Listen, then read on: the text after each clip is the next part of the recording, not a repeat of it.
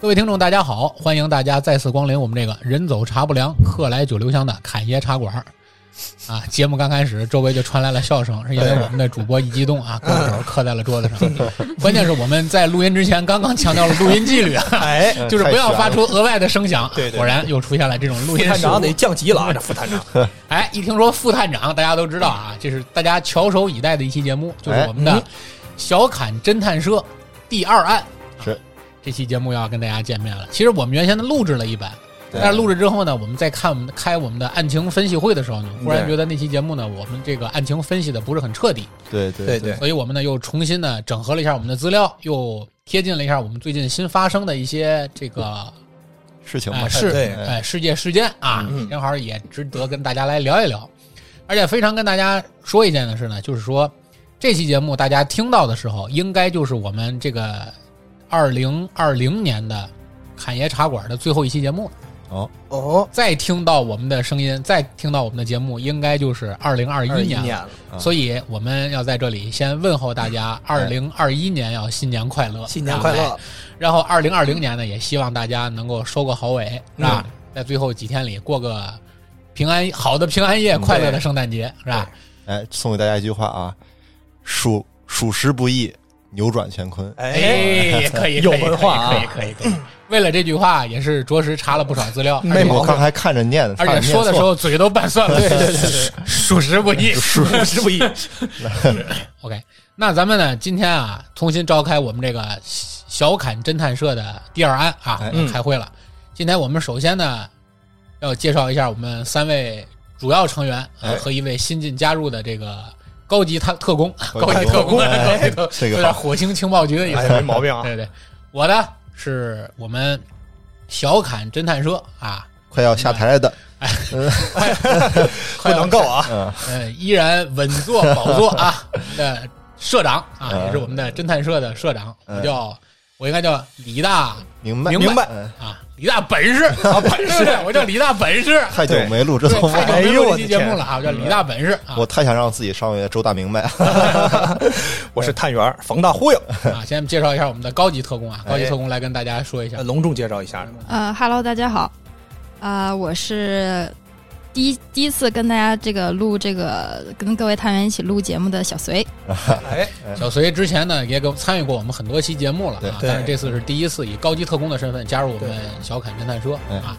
呃，目的是为了向各位好好学习啊哎，提高一下自己侦破案件的技能，对 啊，以便于将来更好的去查一下这个周大明白的私房钱的哎呀地方啊。这费这劲，这一点太重要了，这一 点啊。所以闲话少说，我们今开始今天的案情分析会啊。嗯，如果大家最近关注了最近的时事热点，在前不久，那么对在微博上啊有一个长期置顶的一个热搜，哎对就是我们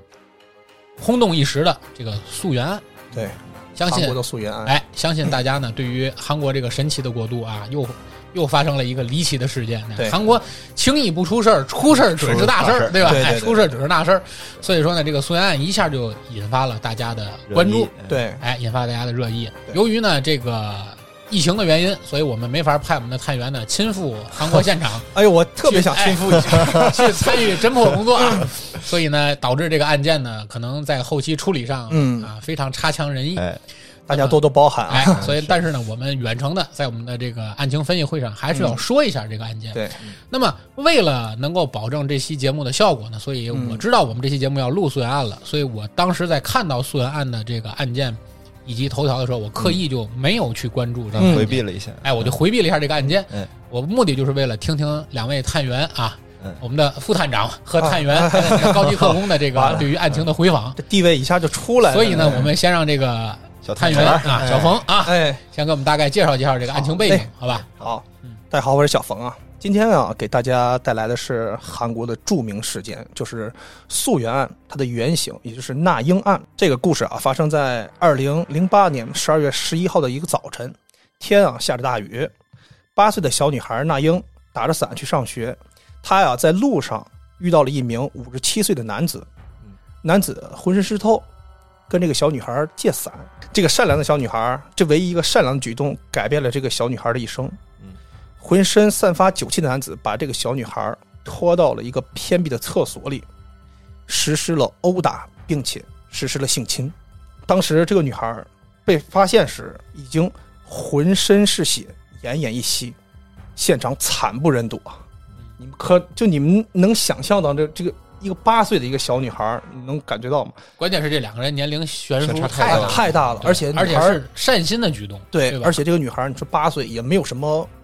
根本就没有什么反抗抗能力，力也没有什么对社会经验，对吧，对对，被发现时，这个女孩啊，脸已经被打的认不出来了，鼻青脸肿，血肉模糊，对，鼻子已经被打断了，牙齿也已经被打的已经松掉了，可以了。而且更可恨的是，她的脸上还有两个被咬过的痕迹，哎呦，还有一处这个已经肉都已经快掉下来的感觉。可以了，对对对。但是当这个医生见到这个小女孩的时候，嗯，发现更是惊呆了，嗯，啊因为这个小女孩的骨盆已经被打骨折了。骨盆这么硬的骨哦头骨，盆被打骨折。人这身体上应该最坚硬的骨头，除了颅骨，应该就是骨盆了吧？对，因为它在中间呢属于髋骨嘛，它是对，比它较支大的撑人的对位对置。对对对，对，而且大小肠流露在体外，哎哎呀呀，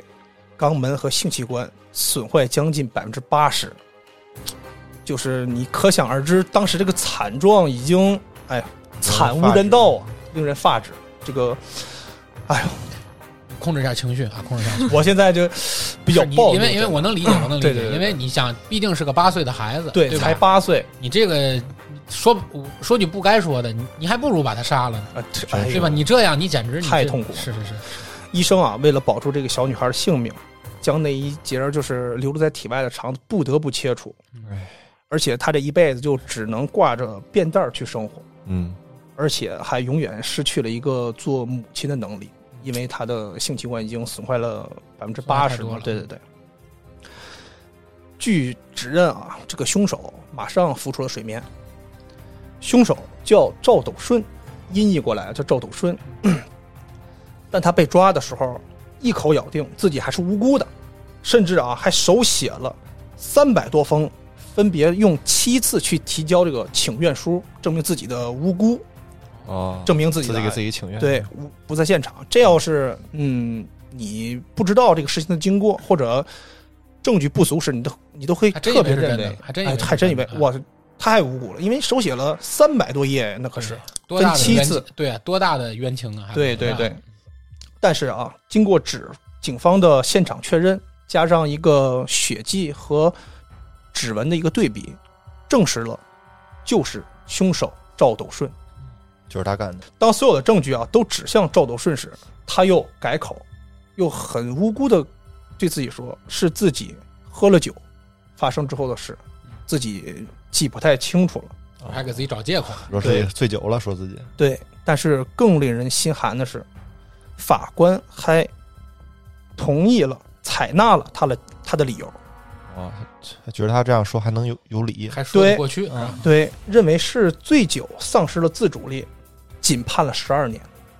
但是当时韩国最高的一个强奸案应该是判十五年。 这个消息啊推出来之后，马上得到了全国人民的舆论哎对对，对反对，嗯对抗议，对肯定是迫于压力啊，巨大的压力，还有社会的压力之下，包括当时韩国人民也举行了巨大的什么游行活动，嗯，声势浩大，对声势浩大。当时的韩国总统李明博向全国人民道了歉，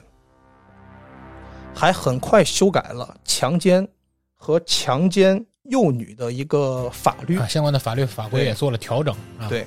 从最长的是判十五年改到了三十年，甚至到最后改到了五十年。嗯，对，判到了五十年。在二零一二年，韩国正式执行性侵儿童惯犯的化学阉割。哦，就因为他才对，就是因为这个事情，就是二零一二年实行了这个化学阉割的新一的嗯个法律，哎，这个案例。 但这些都对于咱们的凶手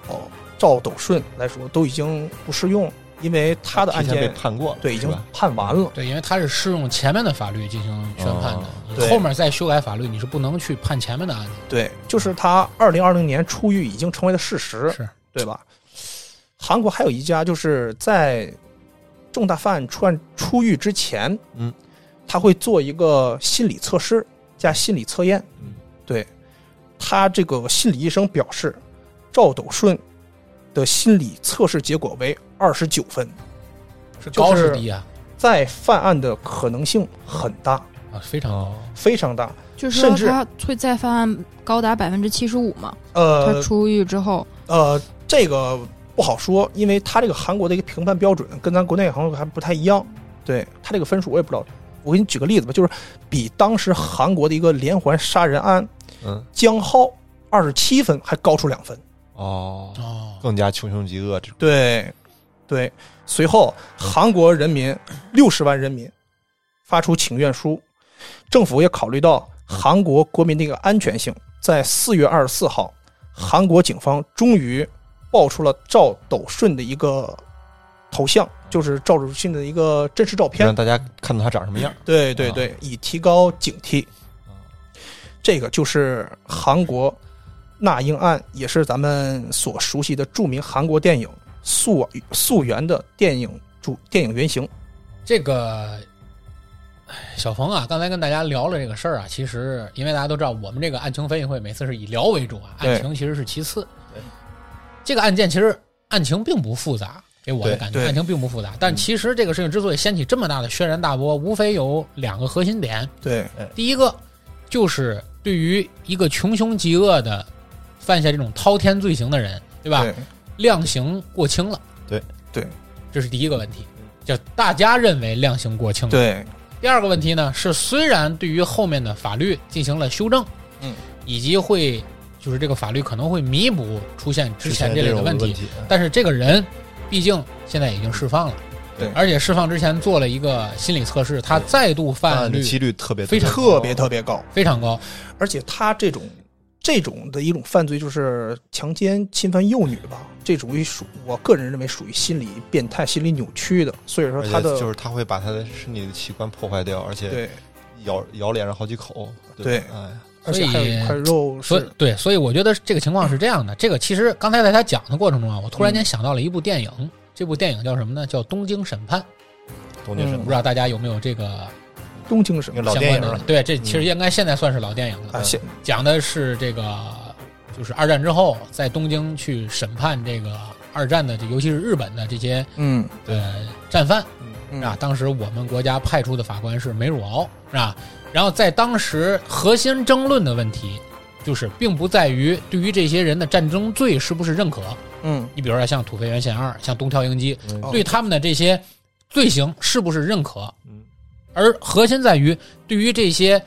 甲级战犯嗯是不是可以执行死刑？因为不同国家，因为你这是一个对世界性的审判嘛，对吧？？对对不同国家其实对于死刑这件事情的执行方法它量刑不是一样不一的样，的因为对很多国家其实，尤其像你说印度或者像这个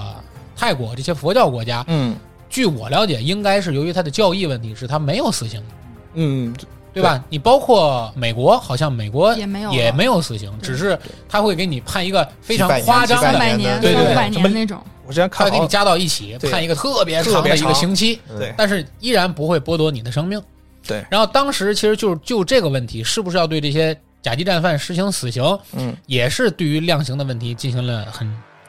一轮又一轮的讨论。讨论，但是值得欣慰的是呢，就这些甲级战犯犯下滔天罪行的人，最终在东京审判上还是判处了绞刑，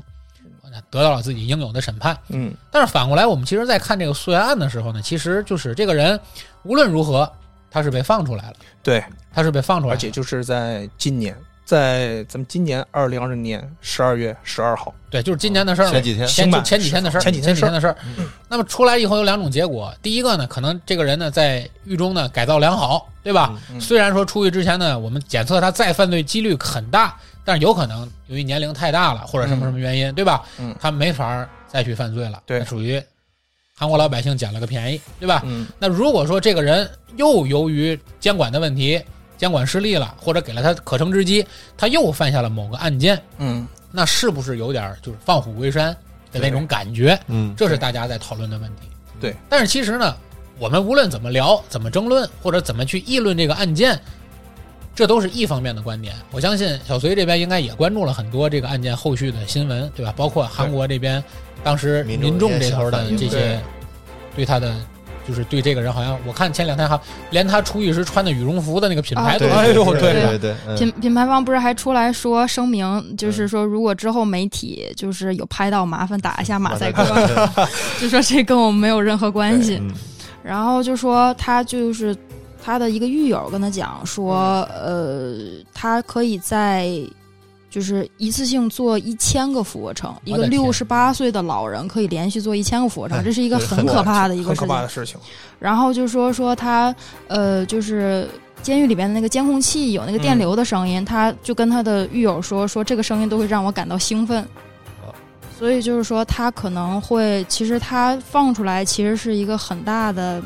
怎么说隐患隐患一？个不确定不定时定时炸弹吧，对算是对，不而安定的一且个因素。他在入狱之前，就正式判之前，就是有一些记者透露说，他跟他的这个，就是这个素媛这个小女孩儿，嗯，他的父亲就就跟他父亲说说那个我早晚会出来的，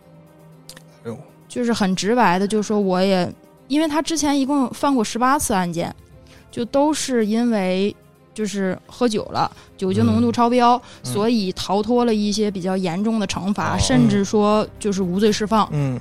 所以他应该算是惯犯了。而且他他的爱人我觉得很神奇，嗯就是这种人竟然还有对爱人，而且还从， 而且我是看了新闻之后，也是发现，就是他出这个事儿之后，他的爱人没有选择跟他离婚，而不离还不弃，而且而还是、啊还是在继续等他嗯。对，出了这事儿之后啊，这个小女孩的家里搬过一次家，这个爱人也搬了一次家，嗯就搬在了这个小女孩家附近不远之处。说不定两口子同谋啊，对，嗯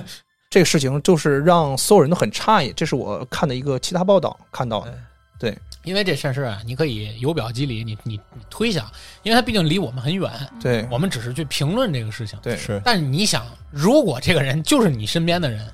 他之前犯下了这种罪行，然后他被释放了，然后他就住你对家邻居，嗯哇你想你每天生活在一个什么样的环境里？对对如果你家又有一个小女孩，是的是的，对？吧？对你说你每天生活在一个什么样的环境？你的对压力大不大？嗯对而吧且他之前一直表示说，说出狱之后很想见这个受害者，受害者这个小女孩儿，他就说说我当时是喝了酒的，我是无意识的，所以我想见一见这个受害者。就是像这种人说出来这种话，真的是，挺恶心的，是吧？嗯，对，让人很诧异。但是大家都知道，我们其实这个，我我在这里我不怕掉粉啊， 但是我还是要说一句，就是我们看一个问题的时候啊，既要看到它的一面，也要看到它的另一面，嗯既要看到它的黑暗一面，也要看到它的光明一面。我们在这里一直聊这个问题，就是说认为溯源案，认为嗯这个犯罪分子，对吧？这个应该，我觉得这种人应该就是那种病症，叫性瘾症，对吧？就这种人，哦，他应该是不可饶恕的，或者怎样怎样的，啊这个嗯我们都不提。嗯反过来讲，如果说我们假设啊，我们假嗯设、在大家的呼吁之下，政府迫于民众的压力，又把这个人抓起来重新定罪，化学阉割也好，或者是嗯加重刑期也好，嗯等等等等，那么这又是这真的是一件好事儿吗？也不是。因为我刚才在你讲的过程中，我在思考两个问题，一个是，嗯当然我对这个人肯定也是深恶痛疾的，他如果在我身边，我肯定要选择远离他，对不对？对但是反过来想，其实，在我们身边或者在我们耳闻，甚至于我们见到过有很多情况是什么？嗯，往往又是一种公众或者大众对于司法的过度干涉。对，能理解我这句意思吧？就是我们经常会发现，我们的键盘侠，或者很多网友，或者很多这个，反正因为我们也不是实名制嘛，对吧？对对于某些社会热点案件，尤其是一些司法案件的对这种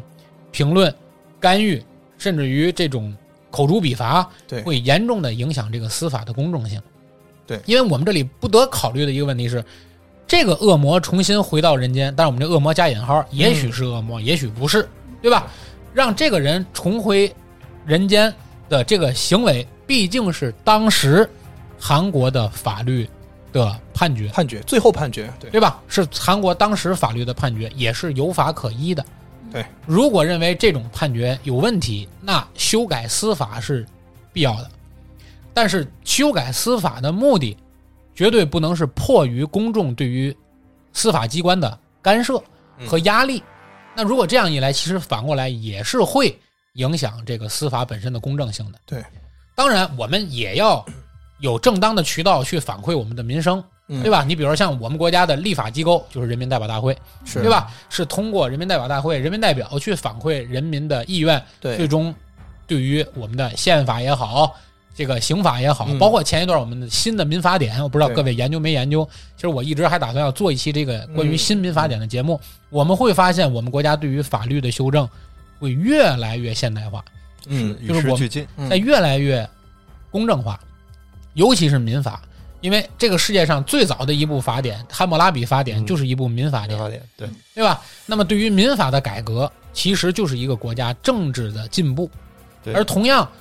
任何的法律也好，法规也好，绝对是不能向任何就是非专业从业者的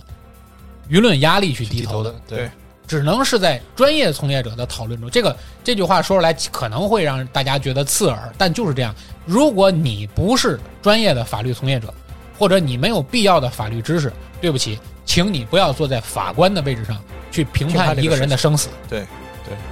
对吧？毕竟是专业的事情，要交给专业的人来做。你觉得他该死，并不代表他就是该死。对对因为如果说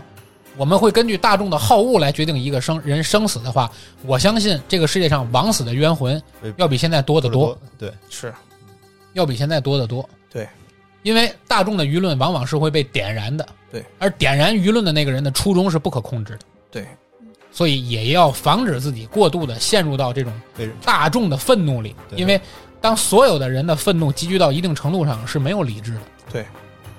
我就不用举历史上无数哎次由于民众情绪被点燃而产生的悲剧了，对，对吧？太所以我在这里也借助我们的节目呼吁一句：你要留神的不仅仅是这些从地狱跑到人间的恶魔，还有那些潜藏在我们善良的人之中，特别擅长于点燃民意的恶魔。是这两个人的危害其实是相等的，相等，甚至于后者更大。这是我们可能要通过溯源案要更深的一步想到的问题，嗯，是吧？是那我觉得其实关于溯源案的案情，我们其实没有过多的必要去对了解，因为没有什么到现在为止看没有什么逆转，没有什么对这里面的这么跌宕起伏的故事。对，因为他只不证据已经确凿了，他逆转是可对，能是只不大过的对我大家比较愤慨的是事，愤慨的，就是就是对，要针对这个人对量刑的问题，而且就是大家这个愤慨无处发泄，开始对于他的着装品牌，包括他家里要断水断电这些问题，对煤气等等都好像都会遇到相关的人们的压力，对吧？？包括去让他家断水断电的那些民众，也是被警察拘留起来了，对吧？对，就是他属于干扰他人了，已经。对，其实这就是任何人的思维都不能凌驾于咱们的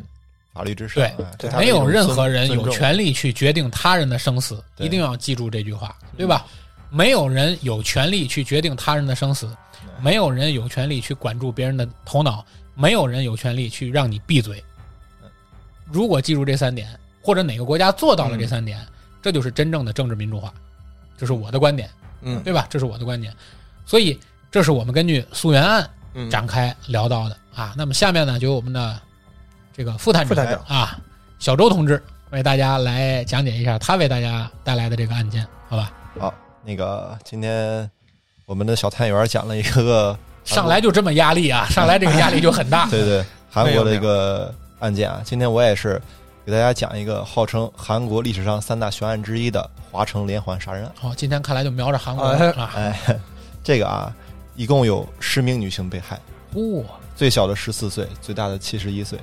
我啊天，上不上挑到人老，不下挑到食小，也上 到九十九，下到刚会走。啊。为了调查，整个韩韩国警方啊出动了大概二百多人的警力，调查对象超过两万人，指纹对比超过四万人，但是这个真凶依然没有找到。至今还没找到吗？那我待会儿会说，哦，吓我一跳！我的天哪！我又要留扣了，跟你学是吧？ 最后节目里报，其实我就是那个凶手。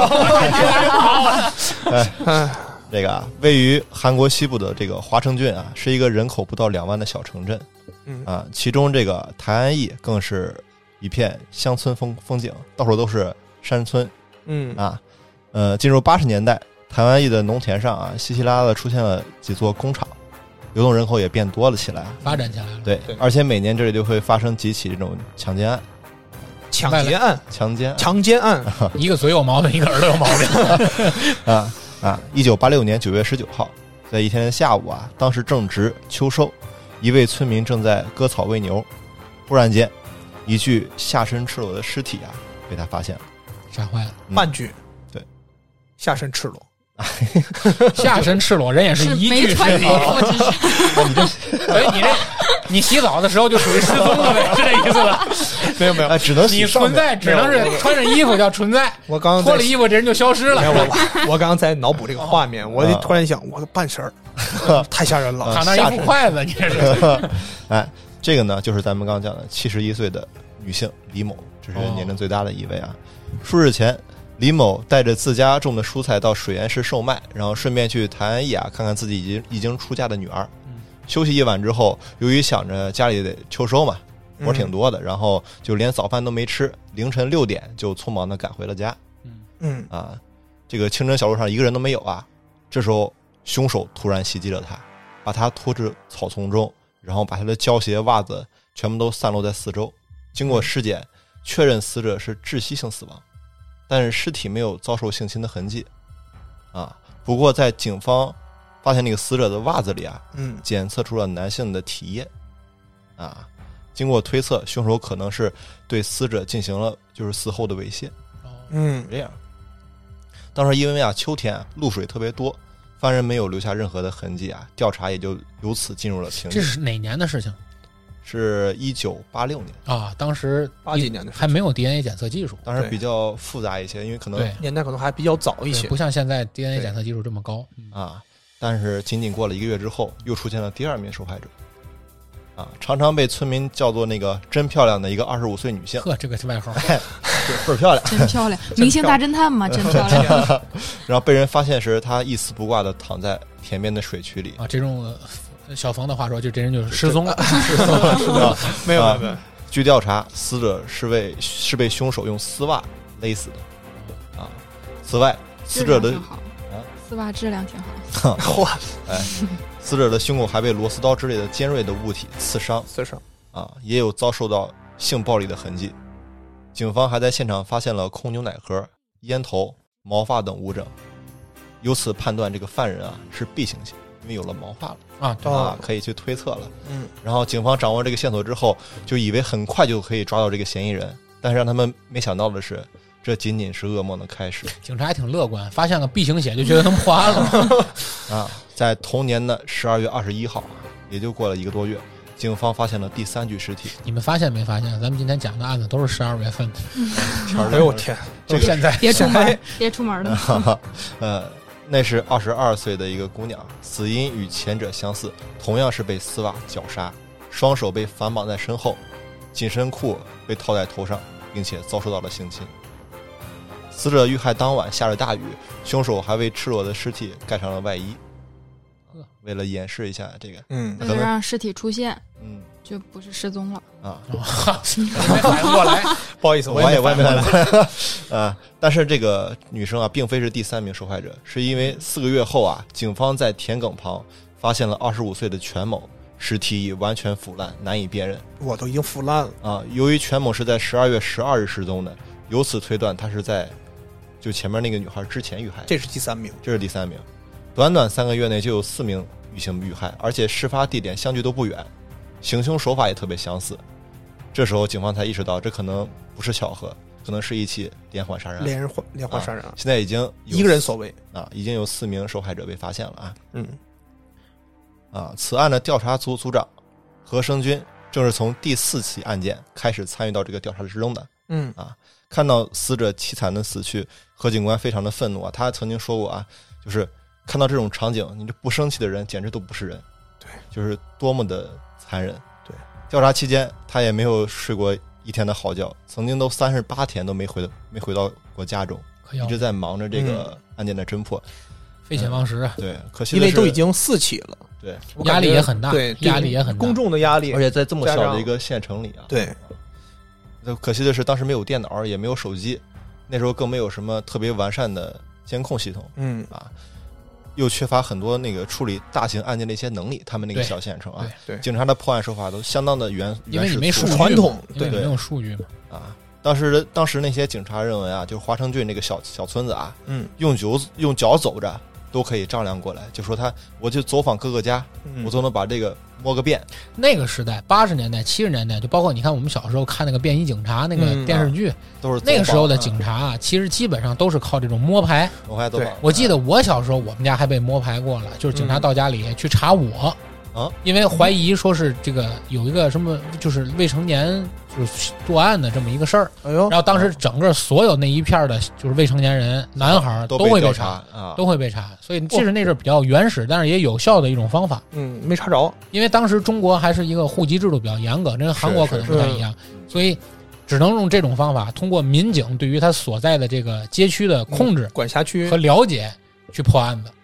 啊。哎逐个排查，啊，但是他对这些居民都进行了进行了逐一排查，刚才讲过啊，嗯，然后问他打听打听那个周围有没有遇见什么可疑的人啊，嗯但是没有什么那个进展一无所获，哦啊，只要是就是有可疑的男性出现，或者是有前科的，嗯他，们就不分青红皂白的把他们拉到警局里严刑拷打。我这哇这个就有点逼供了，这有点儿，对他们就是比较原始、比较粗暴嘛，就是对认为你不说，我打你你就说，逼供嗯啊，其实这个问题之前哪个国家都有，有，对啊对，哪国家而都在有八十年代就特别普遍。对，哎对，就华山郡虽然说不大，啊但是也不小，即使就是都用脚走遍了，他也没有发现出任何的头绪啊。嗯啊，接下来的第五案、第六案，凶手没有停下杀戮的脚步，哦又又发生了啊很快就转机出现在咱们的第七案。那是一九八八年九月七日，五十二岁的主妇安某，在给经营饭店的儿子送泡菜的时候，在归家途中遇害。她被自己的上衣勒死，双手被胸罩反绑在身后，下体还被塞进了六七块桃子碎块。可要命，啊，警方推测凶手可能是杀人之后在尸体旁还拾起了桃子。不同以往的是，这次案件有了目击证人。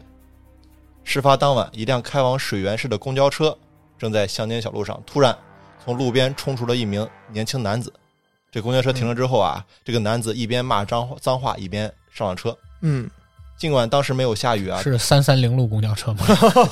那是真消 失哦了。 哎，男子的衣衫却湿透了，没有嗯下雨，但是湿透了啊。路上，该男子还向这个司机借火点烟，嗯期间司机注意到他手上滴着一些桃汁，因为要点烟嘛，手过去的时候身手上有点桃汁，哦，哦研究有桃汁儿，但是怎么能判判断出来是桃汁可儿能呢？嗯闻吧，闻味儿啊什么呃的，可能是对，因为这个桃。还挺甜，是吧 哎， 都能闻见嘛。就根据这个司机江某和售货员的回忆啊，一点点拼凑出了这个嫌疑人的长相特征：嗯，年龄二十七岁左右，嗯身高一米六五到一米七零左右，嗯体型偏瘦，单眼皮儿，但是眼神锐利，但是有一点驼背，嗯他有点驼背，哎啊哎，体态这基本就有了，一米六五到一米七零之间有点驼背，就显得不是很高了。嗯除此之外，警方还发现了一名幸存幸存者，原来在第二和第三起案件之间，嗯有一位曾经受到凶手强奸但是侥幸逃脱的受害者金女士嗯，啊。这个金女士交代啊，有了活口就好办了。哎对，对，事发当晚，金女士在去教会的路上被一位男子扑倒，并遭受到性侵。然后男子威胁金女士把钱都交出来，他示意啊，在掉落的地上有她的钱包。嗯，这时候他一脚把钱包踢开，趁着凶手去捡包，金女士才看准机会，拔腿就跑。真聪明，这这时候就真的就钱都真的很真不是聪重明要啊，就对逃身命外之物嘛，这属于对这就叫舍舍财不舍命就对了，哎千万不能舍命不舍财。是吧对，在警方的这种盘问之中，他与公交车公交车司机都不约而同的说了一个共同点：这个凶手有一双柔软的手，不像是做粗活的农夫哦，啊，因为他有捂他嘴啊，然后他也看到了他的手啊，这个手很细。嗯对，可能既然有摸了到目击证人啊，何警官便带着司机江某进行了一个月的大规模筛查。我跟你说，这事儿也就是因为它发生在农村，嗯，所以说他有这种判断。你要对在城市，基本是分不了就的。大家都差不多，对对城市啊。警方调取了这个水源市超过十五万名二十五岁到三十岁左右的男性资料，并且让江某对这身份证照片逐一辨认。可想而知，这种人海战术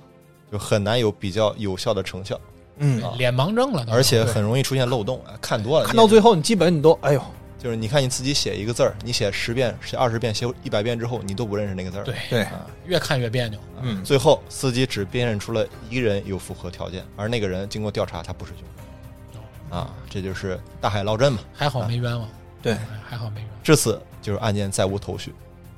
啊，一连串悬而未决的案件啊，引发了整个国民的愤怒，就说：“哎呀，这个警察怎么这么办案不无力啊？对这么多凶手，这么多的案件，还一直国民的压力来想都能了，想到，对想都能想肯定是一时间人心惶惶，在家草木皆兵啊，害怕，就跟刚刚那个事件一样，就对就害怕这个犯罪嫌疑人，这个凶手就在自己身边对，啊，因为接连发生了杀人案件，村里的居民啊，陆续都搬走了。”嗯啊，接下来就发生了，在一九九零年十一月十五号的第九起最为骇人听闻的案件。啊，第九起发生了当时凶手时隔两年再次犯案，遇害的是一名十四岁的初中女学生金某。啊回忆起受害者的惨状，何警官至今咬牙切齿，怒不可遏。他发现啊，当时金某上身赤裸，手脚被绑在身后，是用上身的和袜子勒死的，上衣和袜子勒死的。嗯啊，胸口还被凶手用小刀划出格子花纹，一共划了三十八刀，可要命，虐尸啊！太变态了，这啊个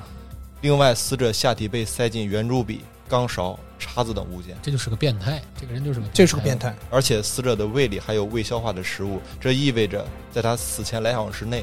吃过东西吃过我都东西吃过饭，嗯啊。在死者的书包里啊，确实有作为午饭的便当，但是到了放学时间，午饭早应该消化完了，嗯，就因此警方推断，可能凶手在逼着他吃饭便当里面的那些剩饭剩饭，啊。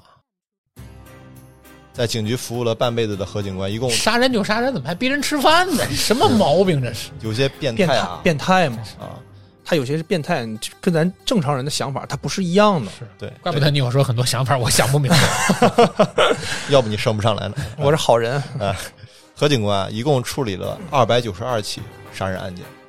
但是大部分的杀人案啊，这个这个犯人啊在杀人后就会急忙逃脱，嗯但是华成杀人犯之后，就杀人之后啊，嗯，还会虐待尸体，特别仿佛特别享受这一刻，对，变态 啊有，心理变态啊。何警官更是毫不掩饰的说道啊，如果我抓到他，都不用上什么法庭了，我会亲手解决到他，因为在他面前啊太，恨了，太多太太多这样的案件了。太恨了。太多太多可怜的人，这种这种可怜不仅是受害者，包还有括受家害者庭的了家人。对，啊你想你对他什么年龄的都有啊，对是是吧吧？哎，可是他没有想到，到了一九九一年之后，这个骇人听闻的连环杀人案戛然而止，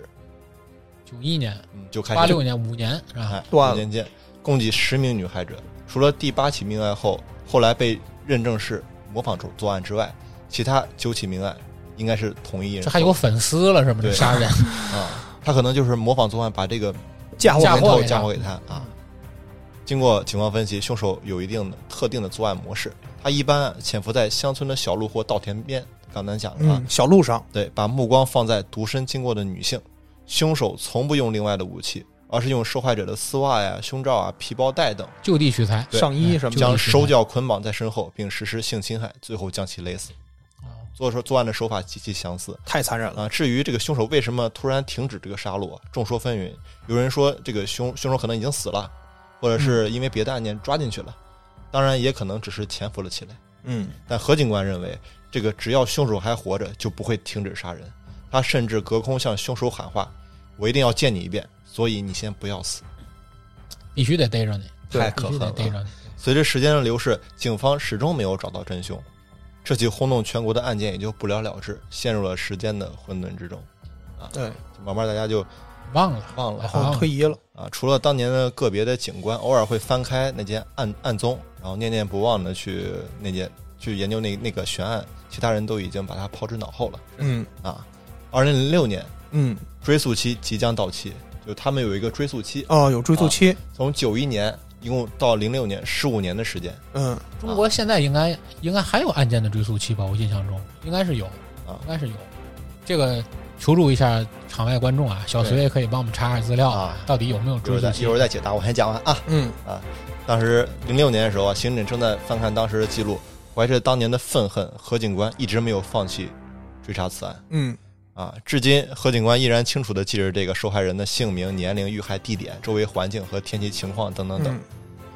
但是这这些所有的努力看似只是徒劳，真凶就像人间蒸发了一样，了无痕迹。还是没找着。哎，在二零零六年啊，这个华晨华城追溯案，十哎九年哎呃，十年了， 15，零哪六十哎呦不年？对， 86六年零六年，我天，十几二十年了，将近。不咋的，虽然别人都以为我是忠诚的刑警，但是我觉得自己很失败。刑警的任务不就是抓住犯人吗？二零零六年的何警官在退休的时候说出了这样一段话。退休还没抓住，我都哎特别能理解他这种心情。自此以后，这一起悬而未决的连环杀人案逐渐被人们忘记，就大家都已经放弃这个案件的追溯，因为也过了嗯追溯期了嘛。对你抓了之后也没没意有义了，没有意义嗯。对对对，啊，整整三分之一的世界过世纪过去了啊！借助日益发展的科技，案情终于有了突破的进展。嗯就近日啊，韩国警方通过 DNA 对比，发现正在釜山监狱中服刑的犯人李某与华城连环杀人案中的第五、第七、第九起案件现场搜集的 DNA 一致。啊，他李果某他果真就是因为别的案件被抓进进去了，已经。而且李某李李某在案件期间嗯及一九八六年到一九九一年期间，一直居住在华城一台这个附近哦，啊，距离事发地点仅仅只有三公里三公里。啊，其实就活在那个警察的眼皮底下灯下黑，啊。嗯虽然曾经被列入警方的嫌疑名单之中，但是李某的血型是 O 型，而不是警方预定就认定的 B B 型型，因而得到逃脱。专家分析啊，可能是当时 DNA 这个技术不是很完善，而且嗯可能因为那个在村里嘛，他保存这种证物证件的这种条件不足，嗯对导致这个证物被污染对，啊。当然，这还需要更加详尽的调查。嗯李某于一九九一年娶妻生子，这就可能是他当时停止杀戮的原因。啊，结婚了啊，结婚了。一九九三年移居青州，并于一九九四年奸杀了妻子的妹妹，并并抛 尸这太狠了，啊，首发于是华城连环杀人案如出一辙。然后李某被判无期徒刑，锒铛入狱，哦，这时候就被逮起来了。对啊，据当时抓捕李某的刑警回忆，李某的妻子曾经哭诉到，丈夫有严重的性变态倾向，而且常常无由来的殴打她，而且把儿儿子啊关关进他们的房间里拳打脚踢，还有暴力倾向。家暴倾向。啊。尽管两起案件有很多相似之处，但是青州警方未能将这个眼前的杀人犯和华城郡的这个杀人案杀人案那个联系起来。嗯，可能离得比较远，搬了之后对，就是没没联想到一块儿。因为哪怕现在咱们逮到他了，但是这个十五年的追诉期已经过了，就嗯嫌疑人嫌疑人啊，再也不会因为这件事儿受到任何惩罚了。但是万幸的是，这个人起码也也被虽然他没以他的全部罪行入狱，但对起码他也没有得到善终。对对吧无期徒刑了嘛，已经。就是由于这个追诉期过了嘛，如果是警方想去对那个李某进行审问，他也有权利拒绝，因为这件事啊，嗯啊，据称李某在狱中过着特别平静的生活，就嗯听听新闻啊，哪怕听到自己的新闻也毫无波澜，而且表现良好，是一级的模范罪犯，啊，而而且有机会获得减刑。还能减刑、啊，无期徒刑还能减刑。对，而且就是我也看了相关的资料，他在狱中啊，他在做逃逸，那种逃逸，哦，哦而且也获得了奖我项。以为他要逃狱 了，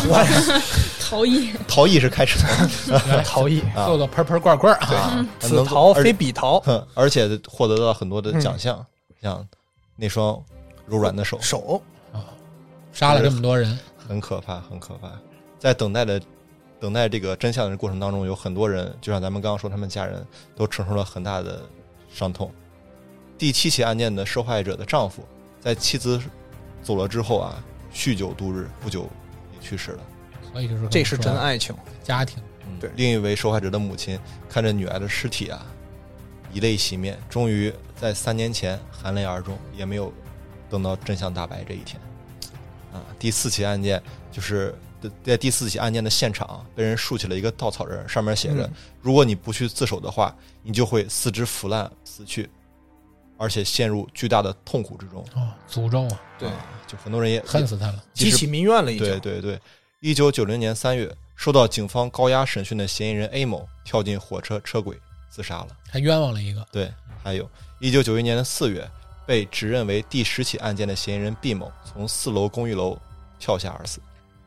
啊这也这是一个人啊，牵扯了多少条人命对，啊！而且真的他还有无辜的这对种他。就被人被人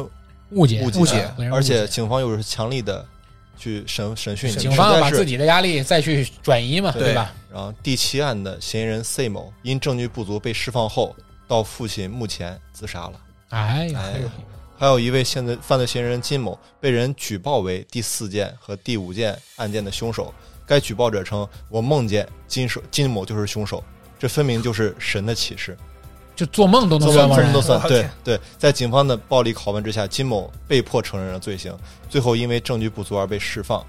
然而，他于1993年自杀未遂后，于又于1997年因后遗症而死亡。肯定自杀之后都人都已经抑郁我了。大概算了算，杀了这么多人，又冤枉死了这么嗯对多这么人，多对人对而且在调查这个华城案的这个民警刑警当中，有四名警察在退下一线之后，因为压力过大而去世，也有刑警刑警在调查中受伤，导致下半身瘫痪，这都是真的，这一个人真是的辐射真大呀！直到一九九二零一九，直到二零一九年才通过 DNA 对比找到了有力的嫌疑人，就是刚刚那个李某，哎没，嗯也给起码没冤枉错的，嗯对哎给受害者家属带来了最后一丝安慰嗯，啊，然后哪有什么安慰啊？没有安慰，就是啊知道是他，哎知道真相了，就是对。为同什么样，今天我讲的这个华城莲花杀人案啊，也是有改编过一个电影，叫做《杀人回忆杀人回忆，》啊。说这个《杀人回忆》，可能可能大家就有人看过，有些没看过啊嗯。对，然后提到他的导演，大家应该比较清比较清楚，奉俊昊。还记得去年获得那个、呃，今年还是去年获得那个金棕榈大奖的那个韩国导演奉俊昊。然后他就是这篇这个影片的导演，就拍《寄生虫》的那个，对对，寄生寄虫，生虫，呃，包括咱们之前有看过那个《汉江怪物》，汉江也是汉怪江怪物也是嗯对他拍的原来如北，啊，所以说这个这个案件对当时的一个司法这一块儿，包括人民的这嗯人种，民也是一个交代吧。虽然在案件的结尾，他并没有，就是在拍这个电影的结尾啊，并没有，当时还没有查出这个人是谁嗯，啊，但是也是算是让普通民众就不要忘记这个案件的一个初衷吧。对，因为毕竟时间太长了，时间线太长了。对，是的。其实这个案件反过来说呀，又印证了我刚才说的那个说法。你说这个案件之所以到最后受害者有这么多，其实对我说的受害者不只是被这个前面的犯罪后者凶手所杀杀害害的的这些后害人者，，对也包括由于在调查期间迫于舆论压力、舆论压力迫于这个周围周身围边的人各种来自于对社会对各个对渠道的人的口诛笔伐，对，而选择自我了断的这些人。是的，所以说，逼他们死的那些人，难道不是凶杀这个这是个的这是个的这个犯罪犯罪者吗？对对吧？把他们活活逼死的人，难道不是吗？你虽然你没有一个最明确的，就是谁谁谁就是逼的谁，对但是他的你任何一句话都有可能是压倒骆驼的最后一根一根稻稻。草，就所以这种，就对啊是像像一像一像一只无形的大手一样，是推着你走向绝望。是的，对，所以有时候我有时候我在看到某些某些娱乐新闻啊，就是我们去消费一个明星的时候，因为现在真的已经不能叫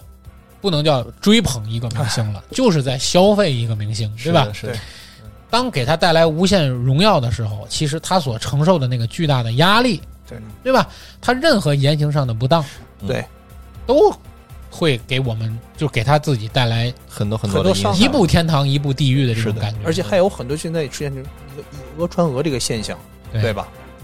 而且一个可能平常的事情被无限放大化，对，而且最关键的问题是，你去批评他的人，不见得他做的就这么完美，是的，对吧嗯？有可能自己在外面也也也一样花天酒地，但是他觉得这个明星在外面就可不能这样。嗯约个人吃个饭，可能这事这事儿就不行了，对吧？嗯所以我就觉得这个事情很荒谬，对吧？而且现在这个事情奇怪在哪儿呢？就是对于舆论压力的这种忍受力，也成为了一个人想成名的一个必修课，哎，这是对必须的。对吧？有一是个的大心脏，哎对，其实就是这样的。为什么我会有这种体会呢？就是说，我们这个节目刚做不久，对 吧？ 是是我，就回想到我们这个节目刚做不久，因为我们都是草根嗯啊，真是实打实的草根。我们这里没有一个专业学播音的，对，没有一个专业学传媒学的，对对吧？都是来自各行各业的人，而大且家身聚体到都一有起缺来，陷的， 有 大腿不好有大舌头，有小胳膊，有上呼吸道感 染等等等等，对嗯吧？各种问题，大家聚到一起来聊。而且最关键的是，我们一直做的是不收费的节目，对我们从来没找大家收过一分钱，对对对，对吧？而且各位听友们也特别对得起我们，也没给 我们刷过大火大飞机、大火箭啊，对不对？哎，直播时候可以要 一要，我连句所以谢谢都没来得及说过。对啊，就是当然我们要看到这个，也有很多人对我们的鼓励和支持，但是也我们也看到有很多人，当然我在这里，这很多人不包括对我们节目提出那种意见和建议的人，哎对对无论你的意见和建议是是我们认为我们采纳的，还是不嗯值得我们采纳的，但是只要您是善意的，对对，我觉得我们都值得我们感你谢。你也是在帮助我们进对步，说但实是话这里面就会有一些莫名其妙的人，是无缘无故的站出来就要讥讽你两句，就要侮辱你两句，甚至于谩骂你两句，对对 我都觉得莫名其妙嘛，对不对？你这么气愤了，你还要听，你有病吧？对不对？你心都里可能有些对，勇已经气也是已经都给你气成这样了，你还做到了完播率百分之百，从头听到尾，然后再出来骂我，你这不有病吗？对不对？哎所以我就说。真是难以理解，就是像我们这个名不见经传的小是节是目，是都会面临这种问题，对对吧？对你说真要是我们别说我们节目了，真要你说某个大明星对吧，或者是拉了多少流量的， 对他会遭到多大的舆论压力？谨言对慎行，一句话可能就把他整个努力都遭对呀、啊受一言了天堂一言地狱，那谁扛得住啊？对不毁了对人一生啊！对，所以我就觉得这种问题真的是值得大家三三思的。除了对于公众舆论，对于司我们刚才聊的对于司法公正的影响，嗯，也包括这种公众舆论对于每一个善良的、无辜的，嗯，甚至于他就是犯罪分子，嗯，请把他放到一个真正有能力去对他做出制裁的一个嗯制裁和平台嗯裁决的机构或者是这个团团体手里，对而不是应该把这些事情都完全放作我们的嗯，口娱舌乐之宗，啊对，对吧？那么，其实现在我前两天看一篇文章，就是这个时代是什么时代？这个时代是一个过娱乐化的时代。什么叫过娱乐化？就是这个世界把什么东西都已经变成了一种娱乐和消遣。是对吧？就大家在讨论溯源案的时候，除了我们咬牙切齿、捶胸愤恨之外，嗯，难道不包括我们对于它的消遣吗？当然包括，对吧？当我们去讨论刚才我们说这个华城连环杀人案，嗯，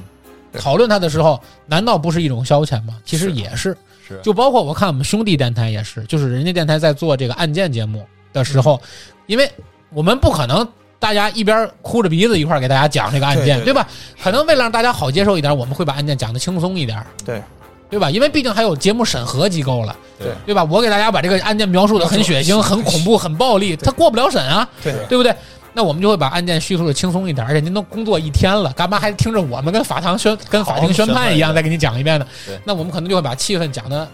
活泼一点、开心一点。嗯轻松一点，我们的兄弟电台做的可能比我们还要更好，对吧？人可能聊得更轻松，啊底下就有数以万计的人站出来，你们怎么能够这样对待受害者呢？你们对受害 者就没有一个基本的尊重吗？嗯你们怎么能那样？哎呦，天老爷，我就觉得这么玻璃心吗？对不对？这么玻璃心吗？嗯对那你如果这么玻璃心的话，你收听这个节目的意义何在呢？是对吧？那你何必让自己如此的痛苦呢？对不对？所以我就说，其实今天这期节目仗着这两，我们是凭借着这两个案件嗯升华到了一个什么角？哎谈不上升华，就是我们就探讨了一下，引申到了一个什么角度？引申到了其实就是大众传媒和对大众的这种过娱乐化的心态，其实很多时候是会对这个世界本来面目产生极大的影响，响，甚至于扭曲真相的。对所以，往往我在这里要呼吁的是，真正需要谨言慎行的，不仅仅是那些站在风口浪尖儿的人，不仅仅是那些需要承受被娱乐、被消费的这些明星、名人，或者是这些大 V 们，嗯对，也包括每一个坐在这个键盘前，对，每一个键盘拿着手机听我们节目的人。前嗯，对吧？我觉得包括我们在座的所有的主播，其实都是一样的，对对吧？真正需要谨言慎行的，也包括我们 每一个嗯人每一个人吧，每一个人，对每一个人。所以我们在这里也做出这种呼吁啊，嗯，当然也从我们做起，也难免我们很多时候也会过度娱乐某些事情，对对吧？那如果我们的过度娱乐伤害了谁，那我们在这里需要跟大家道歉嗯，对吧？那么我们的第二案两个故事都分享完了嗯，上期节目呢，我们留了个扣子。啊就是我还们记得呢，你对这是就是我给大家留了一个扣子啊嗯，就是我们讲了一个建国后第一起金融诈骗案的哎模仿周恩来周总理签字的这么一个银行诈骗案。你不说我都忘了。 哎呦，我相信我不说呢，观众也就都忘了。那我们再重新回顾再重新温一下吧。那么肯定呢，很多观众，包括前两天我们的这个听友群里啊，还有人在问啊，你上次那个第一案里还留了个扣子了，啊，你们以为在第二案里我会给你们圆上吗？咱们第三案件，想瞎了你的好 眼。是这样的，由于这个案件呢比较冗长，虽然案件不复杂，但是它里面涉及的当时的历史背景非常多，嗯，讲的很细呢，难免会导致大家这个节目拖沓。哎，讲的不细呢，又有点对不起这个案子，嗯所以我们会把这个案子以文字的形式发在我们的公众号里，然后大家喜欢这个案件，想知道它这个案件嗯最终结尾的，可以去收听我们去收看我们的公众号。嗯，如果大家需要关注我们的公众号的话呢，请打开您的微信，搜索“侃爷茶馆茶”，馆关注我们的公众号。而且，如果您希望能够和我们的所有主播展开讨论啊，那么也希望大家能够积极的在这个公众号里申请嗯加入我们的听友有群谁哎“侃爷茶馆”一号院儿。我们都在啊。哎，我们都在，都在所有的都在嗯主播都在，而且每天大家也都在群里会聊一聊，是吧对？然后呢，加入我们的侃爷茶馆一号院儿，然后和大家展开积极的互动。那么还是那句话，就像我们节目刚一开始说的，大家听到这期节目的时候，应该就是我们侃爷茶馆二零二零年所有的节节目目的最后一期。最后一题，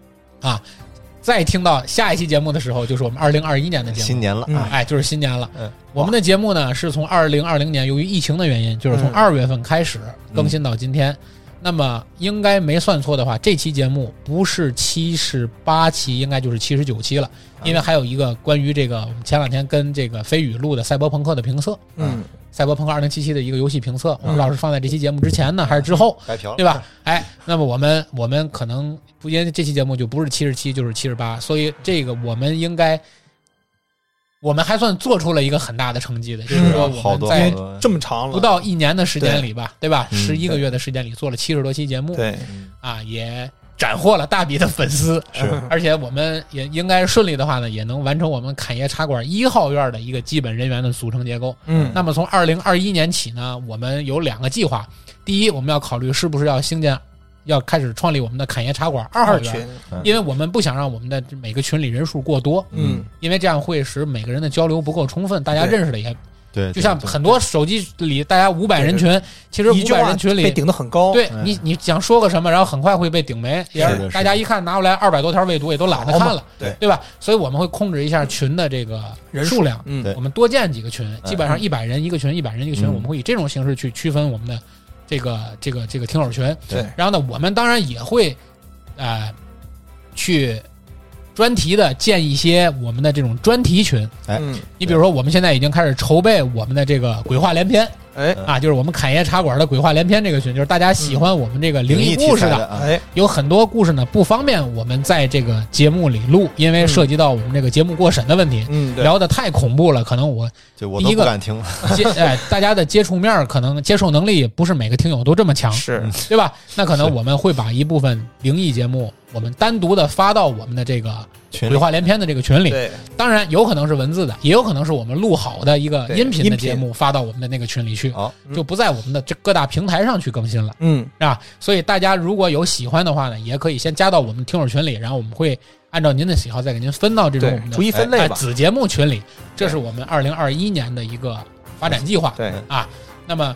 我们也会在二零二一年的年初，也就是在我们的春节之前，嗯，把我们所有侃爷茶馆到现在为止应该是十几个主播了，嗯啊，十几个主播大家会聚到一起，我们录一期特别节目嗯，啊，是主播大拜年的这么一个节目好啊，跟大家热热闹闹的录一期节目啊，我们给大群家群口来哎一个，群口来一个，来一个，来一个，我们类似于《锵锵三人行》这种，哎啊，找一个简单的话题，大家嗯你言我一语，嘻嘻哈哈录一期节目啊，然后给大家就算是一个拜年了，啊。嗯，那么后面我们还要更新的计划呢，就是在二零二一年我们的那个群口大拜年肯定是春节之前喽，嗯，对吧？啊，还会有我们的第三案还有我们的灵异特辑有一个是吧？还有我们的这个《锵锵三人行》嗯这是，还有我们前几天联合我们津津乐道和生活漫游指南一起录制的一期《追梦的路上你累不累》啊嗯那这些特别节目我们都会在春节之前给您发出来。 还是有的听的。哎，所以说太棒了，对，所以说我们的这个录播计划还是比较满的，嗯而且很多也已经都录好了，正在紧张的制作过程中制作，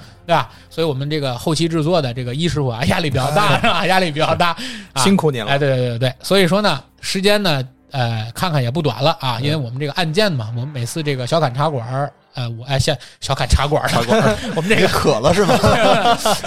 小侃侦探社呢，我们每期节目要控制在一个小时之内，所以说呢，这期节目啊，小侃侦探社的第二案哎就为大家聊到这里，感谢大家收听我们的“人走茶不凉，客来酒酒留香”的香侃爷茶馆儿，哎啊，也是我们小侃侦探社的第二案，谢谢大家，就到这里，再见啦，再见拜拜拜拜。